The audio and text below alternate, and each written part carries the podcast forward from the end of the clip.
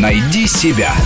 Интересные профессии с Аллой Волохиной. Фуд-стилист или кулинарный стилист. Профессия на нашем рынке не просто новая, а новейшая и очень редкая. Фудстайлинг – это умение сделать красивую композицию из продуктов или подать готовое блюдо на фотографии как произведение искусства, или, по крайней мере, так, чтобы его хотелось купить или приготовить. То, что вы видите на роскошных фото в кулинарных книгах и в рекламе ресторанов, это дело рук вовсе не поваров, а фуд-стилистов. Этот специалист должен соединять в себе сразу несколько талантов – художника и дизайнера, а часто еще и повара, а бывает, что и фотографа. В идеале фуд-стилист не снимает сам, но чтобы больше зарабатывать, приходится брать на себя все. Вот как о поиске себя рассказывает специалист, работавший в сериале «Ганнибал». Кстати, там герой поедал человечину, и фуд-стилисту приходилось придавать аппетитный вид котлеткам, которые готовил людоед. Но сейчас не об этом.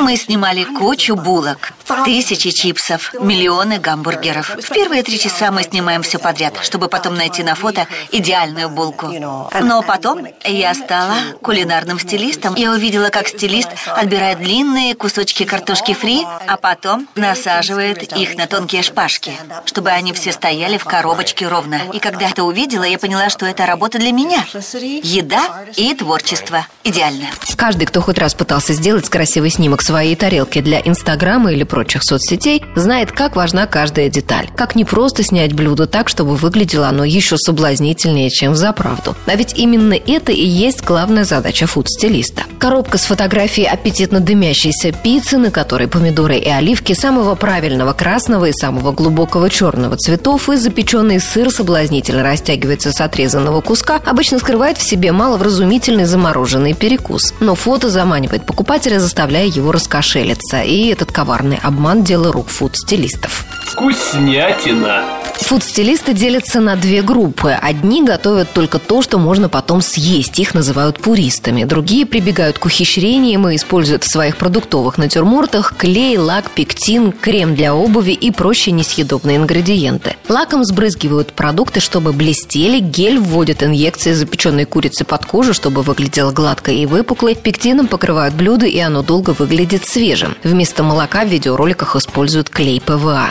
Фу, э, тебе что намазать? Меду или сгущенного э, молока? Тебе меду или того и другого? И того и другого, и можно без хлеба. Натуральные же продукты и блюда без химии снимать надо очень быстро, в первые минуты после приготовления или нарезания, потому что мороженое тает, фрукты темнеют, мясо скукоживается, суп остывает. В западных странах уже давно существуют курсы по фудстайлингу, и фудстилистов намного больше. В России же можно послушать мастер-класс иностранных специалистов, почитать литературу по специальности, но тоже на английском, либо учиться на практике, изобретая заново велосипед. Найти вакансию фудстилиста очень сложно, поэтому идти лучше другим путем – создавать работы, вывешивать в интернете и таким образом привлекать заказчиков. Рубрика об интересных профессиях выходит по понедельникам, средам и пятницам, а большую программу «Найди себя» слушайте по воскресеньям в 12 часов.